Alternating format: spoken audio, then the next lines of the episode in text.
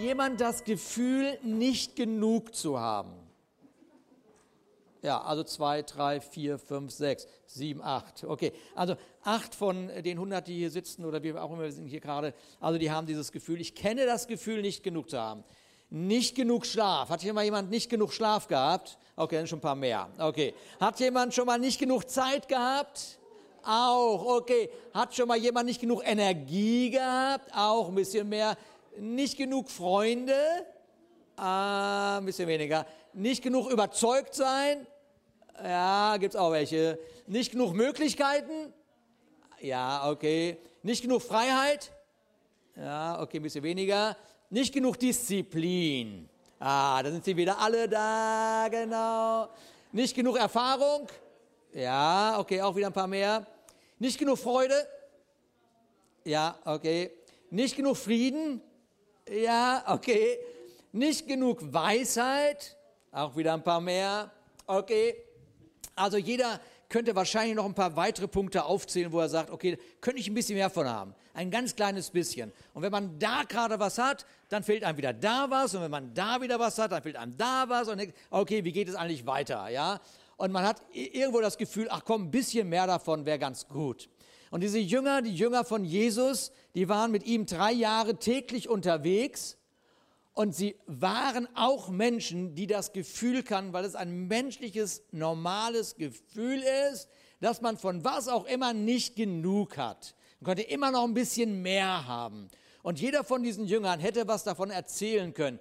Der Fischfang reicht vorne und hinten nicht aus. Es reicht einfach nicht. Das Geld für die Steuer reicht auch nicht aus. Und Menschen, die man lieb, lieb hat, sind irgendwie krank und sollten doch eigentlich ge, äh, gesund sein. Und wer jetzt also von diesem Gefühl begleitet wird in seinem Leben, von diesem Gefühl nicht genug zu haben, sieht sich ständig in so einem, oder mit dem Mangel konfrontiert. So, jetzt haben wir aber dieses Jahr die Überschrift, die habe ich hier nochmal so ganz klein, äh, damit ihr das auch nicht lesen könnt. Also mit Gott zur richtigen Zeit am richtigen Ort. Ja, das ist die Überschrift für dieses Jahr. Mit Gott zur richtigen Zeit am richtigen Ort. Und dann hat das nicht nur damit zu tun, ich könnte euch vielleicht noch daran erinnern an unserem Vision Sunday, wo ich darüber gepredigt habe, es hat nicht nur damit zu tun, dass Gott äh, alles vortrefflich zu seiner Zeit gemacht hat.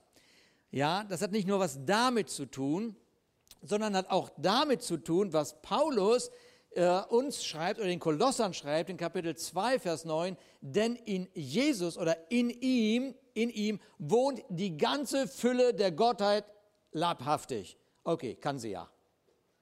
Also in Jesus ist schon mal ganz gut. Da kann ja alles drin sein. Ja, aber jetzt trifft uns, pass auf, jetzt kommt's. Jetzt trifft uns eine Wucht. Eine, eine geistliche Wucht. Also, dass in Jesus alles ist, ist in Ordnung. Aber jetzt kommt diese Wucht auf unser Leben zu. Da heißt es, und ihr seid was? Okay, sag mal deinem Nachbarn, dass er wach wird. Erfüllt. Okay. Also ihr seid was? Erfüllt. Okay, okay, ihr seid erfüllt. Durch wen? Durch ihn. Okay, also er, in ihm ist die gesamte Fülle der Gottheit leibhaftig und dann, das ist in Ordnung, kann ja gut sein. Und plötzlich dreht sich Paulus um, guckt dich an und sagt, und du bist in ihm erfüllt. Oh, oi, oi, oi, oi, oi, oi. Und wer ist das, der in uns ist? Ja, Jesus, und dann steht hier, aber der das Haupt aller Macht und aller Gewalten ist damit das klar ist. Das steht über allem. Okay. Also bevor wir uns über die Wucht dieser Aussage Gedanken machen, das ist wirklich eine Wucht, die da kommt. Das kann man alles immer so schön lesen, das ist alles super. Und dann kommt der Alltag und der Mangel. Und ich sage, hä, wie jetzt? Wie, wie kriege ich das zusammen irgendwie? Wie kriege ich diese Fülle in Gott, in mir auch noch ausgerechnet? Gerne bei dem anderen, aber jetzt in mir, wie kriege ich das zusammen, wie kriege ich das zusammen mit dem, ich habe keine Zeit, mit dem, ich habe keine Energie, ich habe keine Disziplin, ich habe keine Freude, ich habe keinen Frieden, ich habe, ich habe nicht. Okay.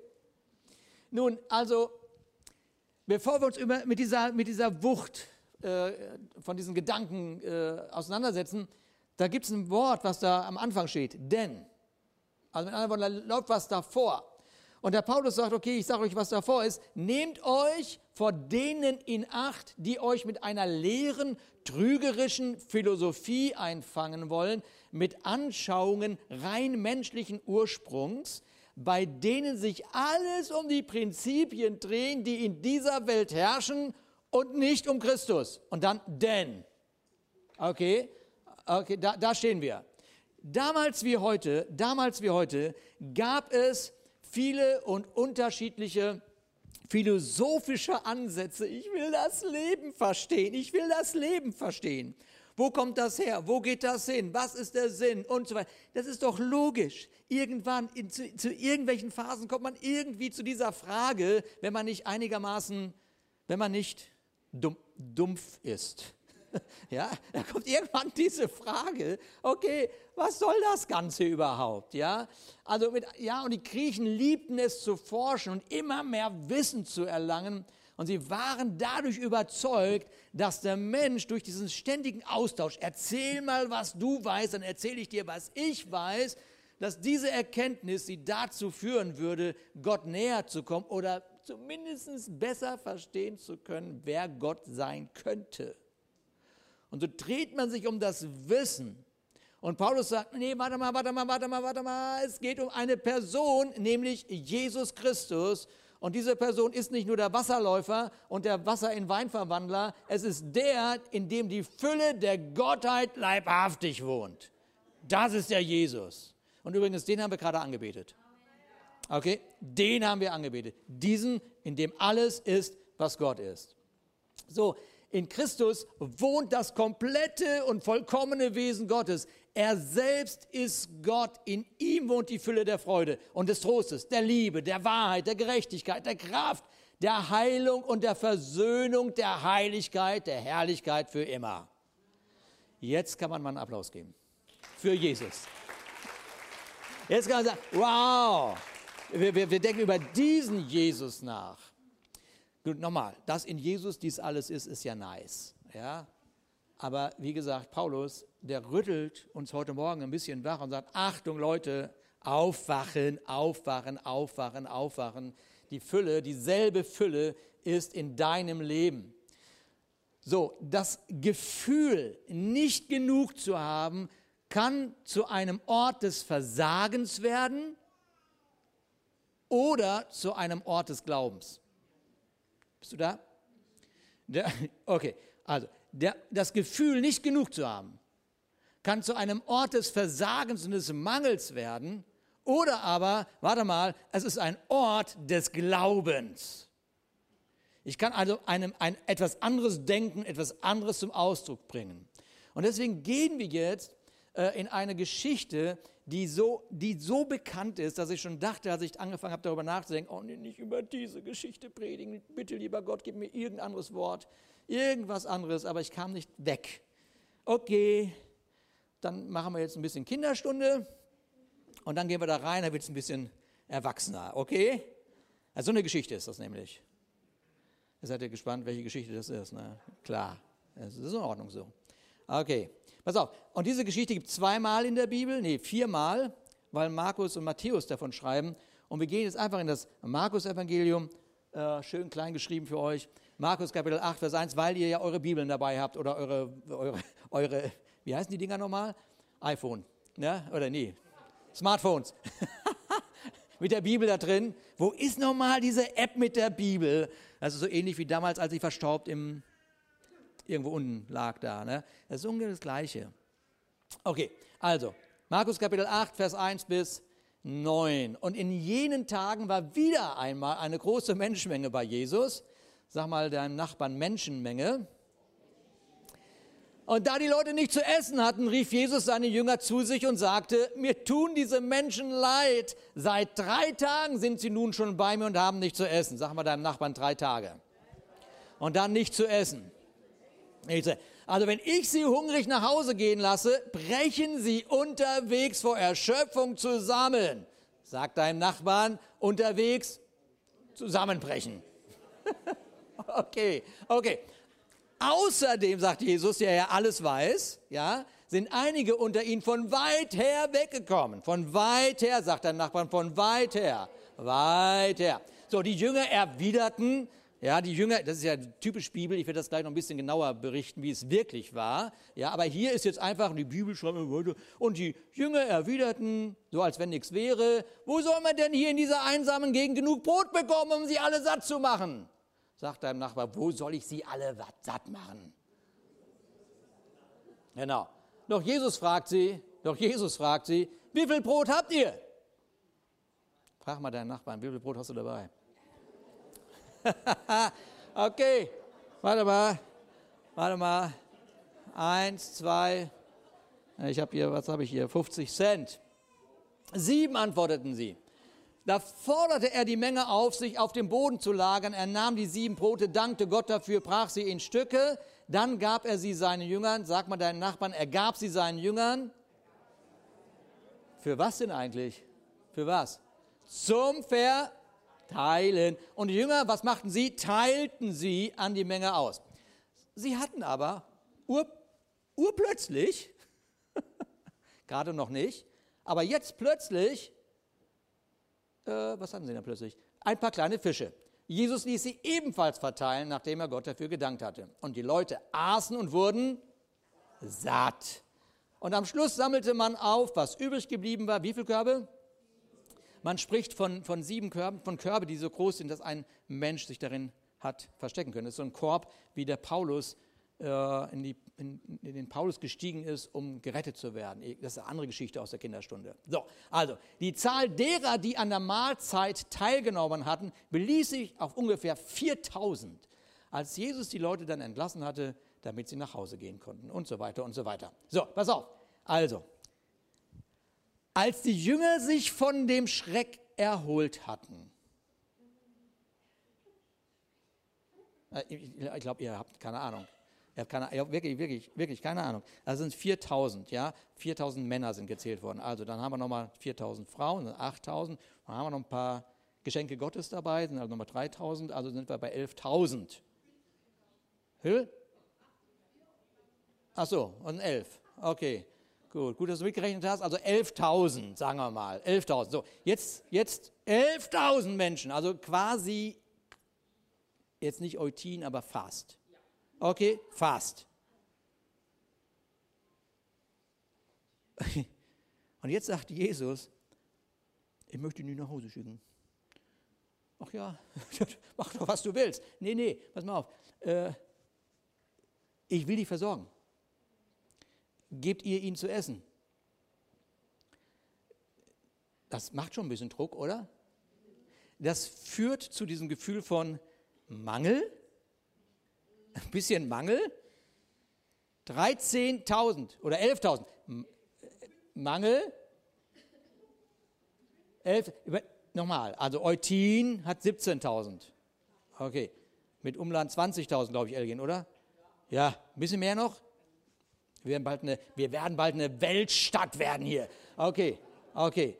So, unglaublich. Und jetzt sagt Jesus, okay, ich möchte sie nicht nach Hause schicken, ohne, weil sie würden eventuell erschöpft zusammenbrechen, gebt ihr ihn. Ja, sag mal, wo soll man in dieser einsamen Gegend Ostholstein genug Brot bekommen, um sie alle satt zu machen? Ja. Äh, eine Aufgabe vor sich zu sehen, die einen eventuell überwältigen möchte, spricht sofort unsere Seele an und unsere Seele produziert so ein Gefühl von, hau einfach ab. Hau einfach ab. Lass ihn machen. Hau einfach ab. Hast du nichts mit zu tun. Ja, ich bin außerdem echt total müde. Ich war nämlich auch drei Tage mit ihm hier. Und wer denkt an mich, ich bin auch ein bisschen irritiert. Hätte er weniger geredet, hätte er sie eher nach Hause geschickt. 13.000, wenn die Hunger haben und auf mich losstürmen und meine sieben Brote sehen, oh mein Gott. Und die einzige Antwort, die einzige logische Antwort erscheint mir, und ich weiß nicht, wie es dir gehen würde, ist einfach, einfach so, Gott, gib mir mehr Zeit gib mir mehr Geld, gib mir mehr Hilfe, gib mir mehr Brot, gib mir Mehl, nee, gib mir Wasser, gib mir einen Mixer, gib mir irgendwas, was Brot wird. Tu was. Aber ausreichend in diesem Moment, dieser, dieser Moment, jetzt mit Abstand ist es ja alles egal, aber in diesem Moment wird mir schmerzlich bewusst, dass ich an mehr haben nicht rankomme. Ich komme da nicht ran. Und die Gebete hören sich alle gleich an in dem Moment. Bitte, ich, ich, ich nehme es wenigstens an. Ja? Bitte, lieber Gott, mach, was du willst. Am besten, am besten, halt sie mir vom Leib. Ich kann mich nicht noch um darum kümmern. Doch die Jünger kommen gar nicht dazu, diese Art von Gebet zu sprechen, was wir so oft kennen, dieses Gebet, was so spontan kommt. Dieser Moment von absolut zu viel und zu wenig in meiner Tasche. Ja, und sie, sie, sie kommen gar nicht dazu, ein Gebet zu sprechen, denn Jesus weist sie sofort auf die richtige Haltung hin. Das richtige Gebet ist nicht, gib mir mehr, sondern öffne mir die Augen, damit ich sehe, was ich habe. Wir brauchen nicht mehr von dem, was uns zu fehlen scheint, sondern mehr von dem Glauben, der uns sehen lässt, was Jesus sieht. Okay? Ah, okay. Das ist doch schon mal gut, oder? Gut. Das weiß ich, was mir fehlt. Meine Güte nochmal. Du musst mir nicht sagen, was mir fehlt. Ich weiß es selber. Was du mir sagst, bitte, bitte sag mir doch was ich zu sehen habe, was ich in meinen Händen halte, was mir anvertraut worden ist, was Gott sieht in mir.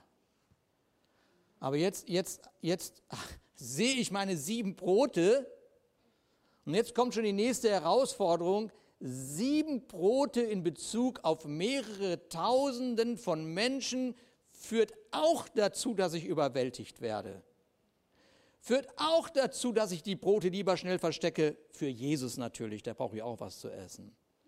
Ist ja ganz klar. Ne, einer muss sich ja um Jesus kümmern. Einen muss es ja geben, der mal an andere denkt.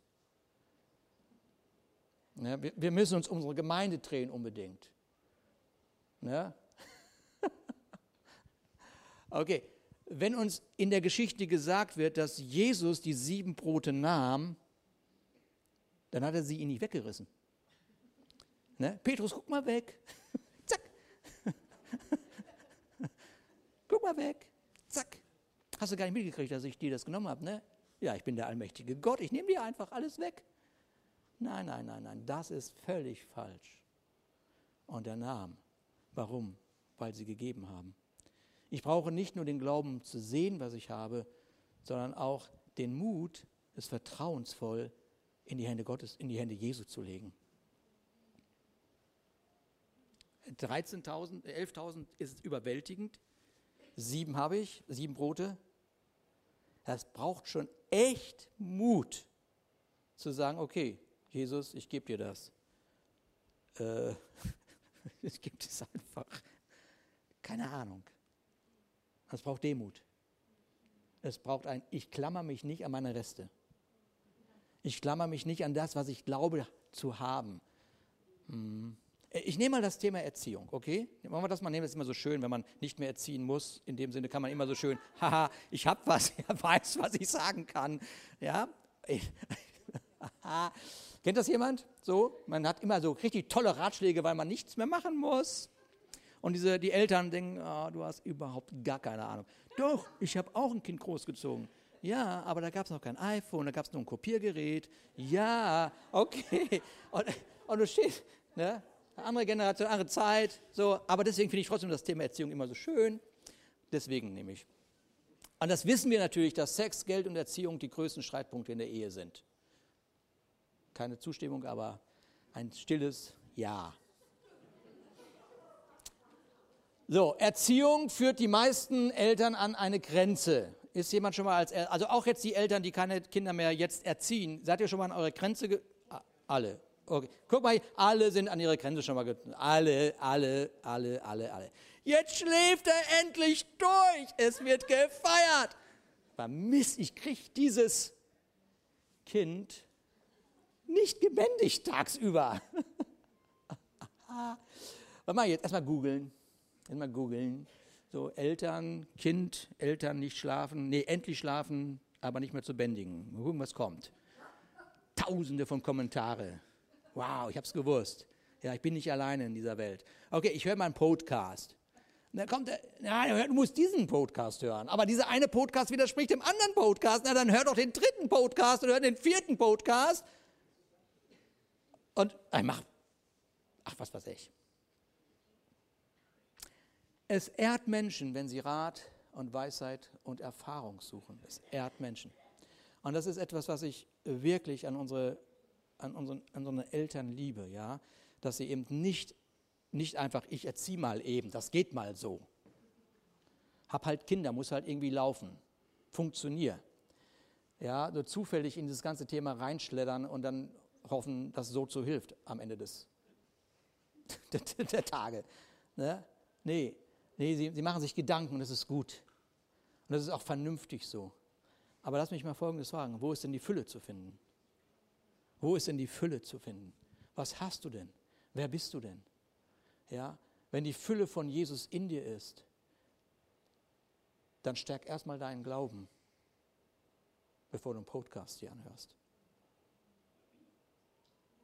Gott hat dir etwas anvertraut, in, in dein Leben anvertraut, damit du nicht überwältigt wirst von dem, von den Aufgaben, die da auf dich zugekommen sind. Und das ist, äh, ich möchte das kurz wiederholen. Ich glaube, ich habe es äh, beim Vision Sunday gesagt. Wisst ihr, du und ich, wir haben die, die, die, die Möglichkeit als Mensch, äh, dass wir uns selbst wahrnehmen können. Ja? Du, du, du hast die Möglichkeit, mal so wie so wahrzunehmen, oh, ich sitze jetzt hier in einem Saal auf einem Stuhl. Das kannst du wahrnehmen, du siehst dich. Okay? Und Selbstwahrnehmung ist ein, ein Geschenk. Und deine Selbstwahrnehmung sollte erstmal damit starten, dass du weißt, wer du bist in Christus. Damit fängt alles an. Nicht, was mir fehlt, sondern ich weiß, wer ich bin in Christus. Das ist meine Selbstwahrnehmung. Ich bin ein Sohn oder ich bin eine Tochter Gottes. Das ist meine Selbstwahrnehmung. Bevor ich meine Augen öffne und den Mangel sehe, erstmal, ich nehme mal wahr, wer ich bin. So, und diese Selbstwahrnehmung darf dich dahin führen, etwas zu sehen, was Gott sieht. Wer ein Sohn oder eine Tochter Gottes ist, hat gerade noch gejubelt über Kolosser 2. In ihm ist die Fülle und die Fülle ist in mir. Ah, da ist vielleicht ein Schlüssel drin. Und jetzt bist du in der Lage, dich durch den Heiligen Geist leiten zu lassen. Verstehst du? Du kannst das sehen, wer du, du, du hast gesprochen, du hast über dich ausgesprochen, wer du bist, Selbstwahrnehmung. Du siehst dich durch diese Selbstwahrnehmung in einem besseren Bild logischerweise. Und jetzt darfst du dich durch den Heiligen Geist leiten lassen, eine richtige Entscheidung zu sprechen. Und manchmal ist die richtige Entscheidung nicht die, irgendwas richtig zu machen, sondern erstmal richtig zu sprechen. Erstmal richtig etwas auszusprechen über deine Kinder, über deine Erziehung, über dein Vatersein, über dein Muttersein. Und wenn man sich die Jünger in der Situation in Markus 8 anschaut, ist man, also Markus 8, ist man schon geneigt, sich an den Kopf zu fassen und zu fragen, sag mal, haben die überhaupt irgendwas verstanden? Ja? Aber vielleicht mache ich das lieber nicht, aber ich mache es doch. Äh, weil wir ja auch mit Jesus unterwegs sind. Wir sind doch auch mit Jesus unterwegs. Und wir sagen doch, dass wir zutiefst überzeugt sind von dem Werk von Jesus. Wir sind doch zutiefst überzeugt. Und dann ist aber dieses dieses Herausfordernde, dieses Überwältigende, was vor mir ist. Und die ganzen Jünger, also in allen Evangelien, sprechen die Jünger nicht von einem Spaziergang auf Wolke 7, während Jesus den Sonnenuntergang malt. Oh, ist das schön. Oh, ich habe vergessen, das Meer zu malen. Ich mache noch ein bisschen mehr da rein und so. Und ein Vogel. Nee, das war das nicht. Da waren 11.000 Menschen und gebt ihr ihnen zu essen. Okay? Nein, Jesus hat vor, dieser Welt mit der Fülle des Himmels zu begegnen. Da die Fülle aber aus seiner Sicht in mir und in dir ist, scheint die Gebt ihr ihnen zu essen Geschichte uns immer zu begleiten. Jetzt will ich die Jünger nicht hinterfragen, ich mache es aber trotzdem, denn die Überschrift dieser Geschichte lautet die Speisung der 4000. Okay, denke ich, ist diese Überschrift nötig? Ja, sie ist nötig, weil zwei Kapitel vorher die gleiche Situation, die gleiche Geschichte mit noch ein paar tausend mehr Menschen. Mit noch ein paar tausend mehr Menschen. Wieder ist Jesus an einem abgelegenen Ort, heilt dort Menschen. Er heilt Menschen. Also sind 5000 Männer, 10.000, geben wir nochmal 2000 Kinder dazu, also 15.000, ein paar mehr jetzt. Okay? Er heilt, er heilt, er heilt, er lehrt und er heilt und er lehrt und er spricht die gute Nachricht und sie werden konfrontiert mit dem geöffneten Himmel und sie sind auseinandergesetzt, was möglich ist und was, was, wo ihr Mangel ist und wo seine Fülle ist. Eine ständige Auseinandersetzung. Oh Mann! Ja. Und plötzlich war die Zeit vergangen, dass es auch da nicht mehr genug zu essen gab, um nach Hause gehen zu können. Auch da kamen sie aus weit entfernten Orten. Und weil, warum ist das so? Weil hungrige Menschen nehmen einiges auf sich, um denen zu begegnen, von denen es heißt, dass sie, dass in ihnen die Fülle Gottes ist. Okay. Hungrige Menschen nehmen einiges auf sich, um denen zu begegnen, von denen es heißt, dass in ihnen die Fülle Gottes ist. Wo war nochmal Jesus? Ja, der ist da in diesem abgelegenen Ort. Ja, warum denn? Ja, der braucht ein bisschen Platz. Okay. Gut, da ist er halt. Wo ist dieser Jesus? Ich habe gehört, dass er vorbeikommt. Halt die Klappe, sei nicht so laut. Jesus, hilf mir! Du sollst nicht so laut sein. Der Meister ruft nach dir. Du sollst zu ihm hinkommen. Kennt ihr, kennt ihr alles, alles Kinder, Kindergeschichten, ne? Hm. Jesus hat Mitleid mit den Menschen und möchte sie versorgt wissen. Und an dieser ersten Geschichte, ich verstehe diese Jünger, äh, wie soll das gehen? Sie rechnen, was ein Stück Brot kostet multiplizieren das mit, sagen wir mal, 10.000 und kommen auch nach dem zweiten und dritten und vierten Nachrechnen, jeder hat ja einen Rechner gehabt, auf ein halbes Jahresgehalt. Okay, da kommen sie rauf. Also das, krieg, das kriegen wir nicht hin. Und dann werden sie Zeugen eines überwältigendes Wunder. Denn, denn aus den fünf Broten und den zwei Fischen, die sie finden, die finden sie, die finden sie, hatten sie nicht selber, die finden sie.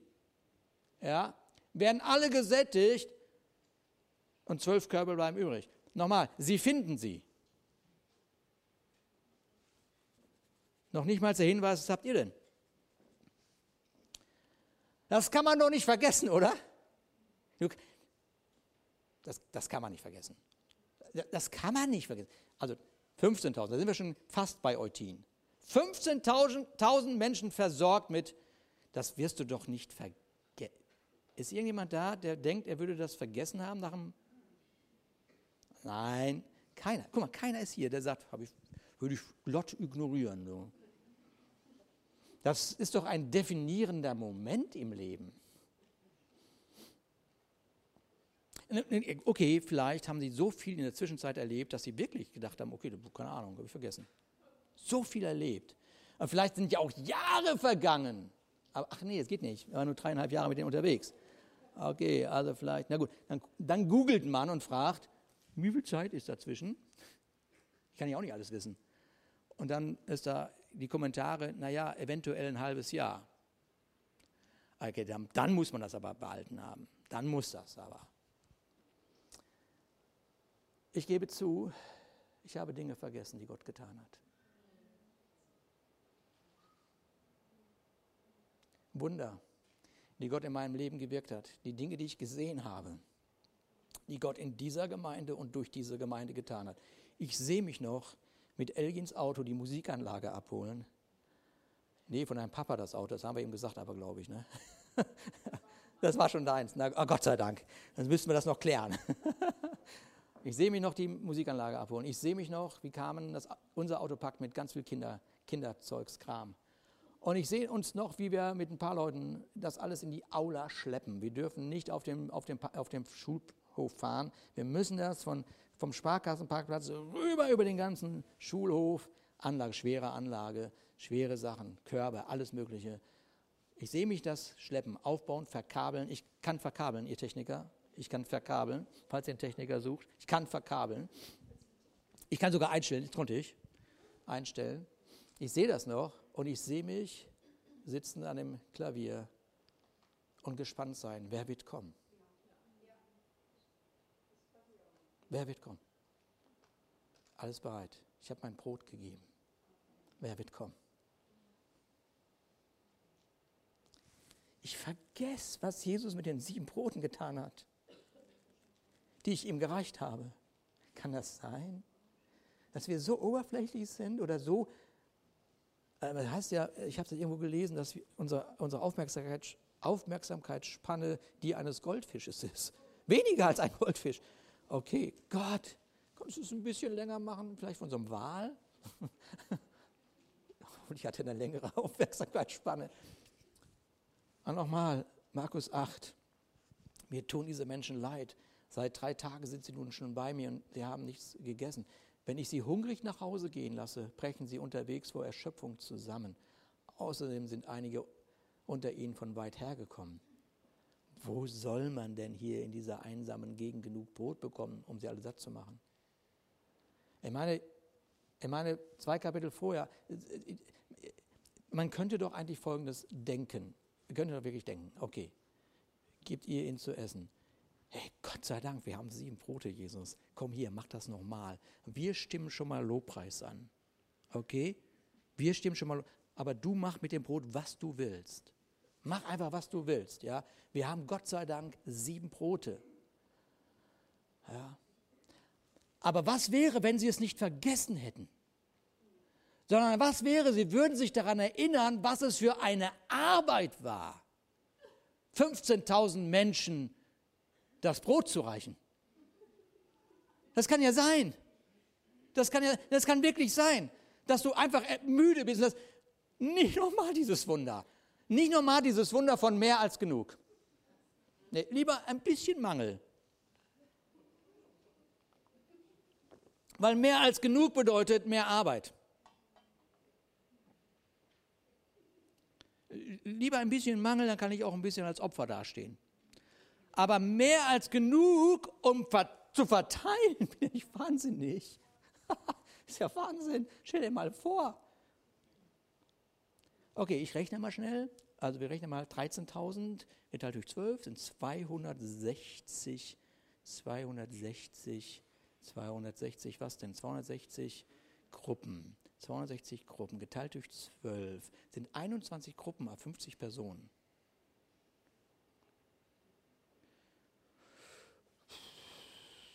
Also, jeder Jünger einer Gemeinde mit 50 Leuten. Oh, ne, komm, ey, das ist aber jetzt echt anstrengend. Ey. Das ist die Durchschnittsgemeinde in Deutschland. 60. 60, 70 Leute, das ist die Durchschnittsgemeinde in Deutschland. Hm hungrige Menschen das Brot zu reichen, ist eine Menge Arbeit. Und vielleicht haben sie sich darauf auch daran erinnert, wie viel Arbeit es und Zeit es gebraucht hatte, nachdem man drei Tage lang gearbeitet hat, Menschen versorgt hat, Jesus versorgt hat, mitgebetet hat und alles Mögliche gemacht hat. Ja, und jetzt noch die, die, dieses blöde Brot und das blöd, blöden Fisch reichen.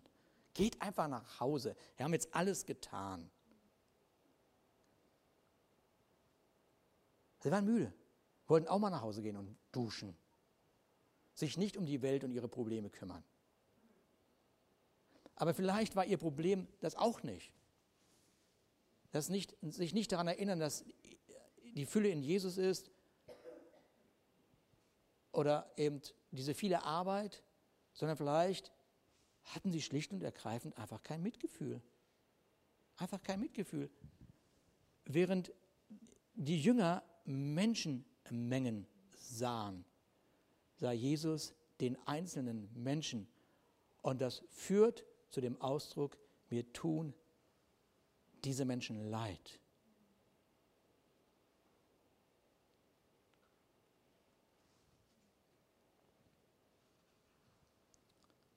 Mir tun diese Menschen leid. Wer eine gesichtlose Menschenmenge sieht, denkt an sich. Aber wer hungrige Menschen sieht, der schaut von sich weg. Er schaut von sich weg. Wenn wir mit einem nicht genug Moment konfrontiert sind, sollte unser Gebet nicht lauten, Gott tu was, sondern Gott ändere bitte, was ich sehe.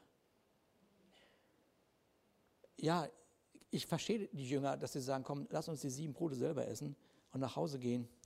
Aber Jesus hat Mitgefühl. Er wusste, dass er ihnen noch mehr geben wollte als nur einen Gottesdienst. Einen so einen geistlichen schönen Moment mit tollen Lobpreis. Er weiß, dass unsere physischen Bedürfnisse direkt mit unseren spirituellen Bedürfnissen verbunden sind. Hatte schon mal jemand richtig Hunger gehabt und dann überlegt, mache ich Lobpreis oder schmiere ich mir ein Stück Brot? Erstmal Brot schmieren, dann Lobpreis. Erstmal diesen, dieses Gefühl, ne? genau. Herr, ändere, was ich sehe. Ich möchte sehen, wie du Mitgefühl hast und ich möchte nicht Probleme sehen. Und jeden Tag und manchmal den ganzen Tag haben wir mit hungrigen, haben wir es mit hungrigen Menschen zu tun. Der, die Person, mit der wir arbeiten, unsere Kinder, die Frau oder der Mann an der Kasse, die Menschen in der Schlange, vor der Kasse, der Lehrer, der Nachbar, der Ehepartner, die Person, die im Bus, wenn wir Bus fahren, so ganz nah plötzlich bei uns steht. So ganz nah, plötzlich mal ganz nah. Huch, zu nah. Und das ist nicht einfach. Aber in jedem dieser Momente haben wir die Möglichkeit, uns zu entscheiden, ob wir eine gesichtslose Menge sehen wollen oder Menschen, die hungern. Und das haben wir uns ja schon zu Genüge angeschaut, dieses Beschäftigtsein. Ich glaube, das können wir schon bald alle nicht mehr hören. Ja? Also ständig etwas Wichtiges. Ich kenne das, kenn das so gut. Ich bin ganz oft Carmen fragen, meine Frau fragen. Ich, wenn ich mit etwas beschäftigt bin, kenne ich niemanden mehr. Ich bin dann da und ich, ich, ich, das ist wirklich schlimm. Ich bin dann da in dem Moment. Ich sehe nichts anderes. Ich spüre nichts anderes, ich höre nichts anderes, ich rieche nichts anderes. Ich bin nur noch in meinem, das ist der Moment. Ganz fürchterlich. Dieses Beschäftigtsein, ständig etwas Wichtiges auf der Agenda zu haben, dass die Aufforderung, einen Menschen zu sehen, echt nerven kann. Während einer anderen Begebenheit, ich predige gerade zu mir, während einer anderen Begebenheit, als äh, die die Jünger mit Jesus erleben, sind die Jünger darüber besorgt, wirklich ernsthaft besorgt, ob Jesus auch genug gegessen hätte. Und Jesus ärgert sich nicht über ihr Mitgefühl. Jesus ärgert sich auch nicht darüber, dass sie an ihn denken. Aber er sagt ihnen, ich bin über alle Maßen erfüllt mit der Gegenwart des Vaters, weil ich gerade einer hungrigen Frau das Brot gebrochen habe. Okay? Und wenn wir unser, unser Leben Jesus anvertraut haben, dann gehört das Bibellesen, Lobpreis machen, das Gebet, der Gottesdienst, den Zehnten geben, das Geben von Gaben, gehört alles irgendwie zu unserem Leben. Das ist alles völlig normal. Da brauchst du gar nicht drüber nachdenken. Das gehört zum ganz normalen Christsein dazu. Fertig. Und das, warum gehört das dazu? Weil es uns hilft, in unserem Glauben zu wachsen. Mit anderen Worten, die, die, die Leuchtfeuergemeinde wäre niemals an dem Punkt, wo wir jetzt sind, ja, wenn es nicht die außergewöhnlichen Menschen gegeben hätte, die mit ihrer Zeit und ihren Gaben gedient haben, geleitet haben, gegeben haben. Und wenn du eine dieser Personen bist, kann ich immer nur sagen, danke, danke, danke. Aber was wir auch verstanden haben, ist, dass die Leuchtfeuergemeinde sich eben nicht nur um sich selbst drehen darf, sondern wir dürfen die hungrigen Menschen sehen. Und wir dürfen das Mitgefühl von Jesus zeigen, diesen Menschen, die unseren Weg kreuzen. Und es ist und bleibt erstaunlich, was Jesus tun kann, wenn man ihm, wenn wir ihm unser Brot geben. Der größte Hinweis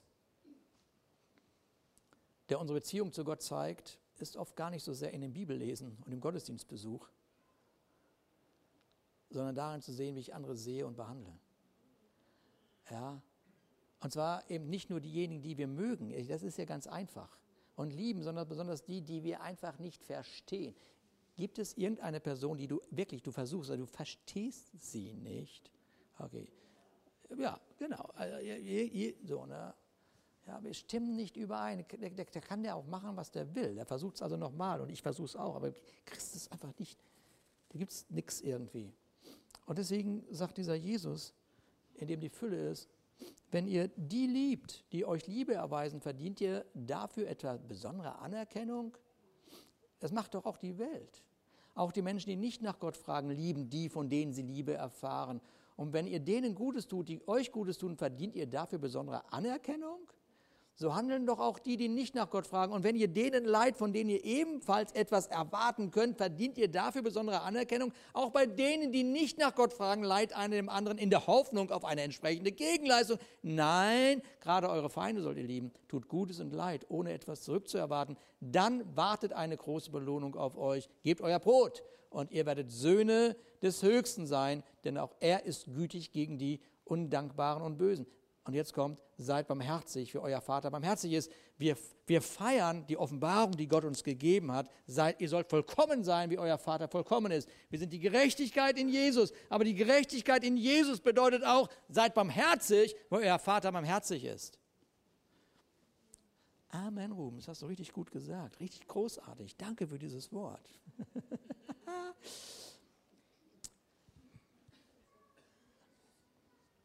Jesus ist nur streng umgegangen mit denen, die religiös waren, die sich an Regeln gehalten haben und dabei dachten, sie wären Gott näher. Aber Jesus macht dadurch deutlich, der, Stadt, der, der, der eigentliche Wachstum findet woanders statt, nämlich dann, wenn ich das anwende, was ich in der Begegnung mit Jesus gelernt habe. Und ich fühle mich Gott tatsächlich näher, wenn ich Jesus zu anderen bin. Dann habe ich dieses, wow, das ist aber ein schöner Moment gerade. Und deswegen sagt Jesus später auch, ich gebe euch ein neues Gebot, liebt einander. Ihr sollt einander lieben, wie ich euch geliebt habe. An eurer Liebe zueinander werden, werden alle erkennen, dass ihr meine Jünger seid. So, unsere Liebe zeichnet uns als Influencer Gottes aus. Ja, ne? Ist so, ne? Hast du vorhin gesagt, ne? Und leider ist es ja so, wir haben, wir haben die Menschen nicht ausgesucht, die unsere Wege kreuzen. Die haben wir uns nicht ausgesucht. Wir konnten noch nicht mal aussuchen, welche Familie wir hineingeboren werden. Warst du plötzlich da. Aber wir können uns entscheiden, wie wir die Menschen sehen, die in unserem Leben sind. Und ich weiß, dass die Menschen in deinem Leben, ich kenne Menschen, ja, sie können chaotisch, kompliziert, pedantisch, merkwürdig und alles Mögliche sein. Und sie zu lieben ist wirklich kompliziert. Und es ist nicht, es ist weit davon entfernt, einfach zu sein. Punkt. Warum? Weil es Geschichten mit Schmerzen gibt und Dinge gesagt werden, die auch wehtun. Und die Art und Weise, wie Menschen sich verhalten, tut auch weh. Verletzte Menschen verletzen Menschen. Und weißt du, was auch stimmt? Hungrige Menschen verletzen auch Menschen. Aber man kann den Tag hungriger Menschen verändern, indem man ihnen von seinem Brot gibt. Und Jesus fragt, wie viel Brot habt ihr nochmal? Sieben. Die reichen nicht aus. Hätten mindestens 13 gebraucht. Also zwölf plus Jesus. Ne? Falls jetzt jemand fragt, hat er keine Ahnung mit den zwölf Jüngern? Ihr müsst an Jesus denken, Leute. Okay. Schaut, geht noch eine Stunde ungefähr jetzt. Also, nein, ich bin gleich durch. Man muss nicht jedem ein Festmahl bereiten. Mit anderen Worten, man muss nicht für jeden Kellner beten.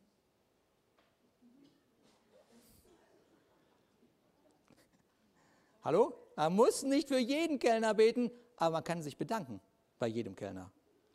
Oder man kann auch ein großzügiges Trinkgeld geben. Man muss kein nerviger Christ sein, der vor Mitgefühl jeden umarmt. Aber Freundlichkeit ist auch ein Stück Brot, das man geben kann. Man sagt ja, dass die Extrovertierten es einfacher haben, sagt man. Aber manchmal ist Reden nicht angesagt, sondern zuhören. Und zwar eine Geschichte, die du schon tausendmal gehört hast. Sich eine Meinung anhören, die auch mal nach dem hundertsten Mal nicht, nicht die ist, die du hast.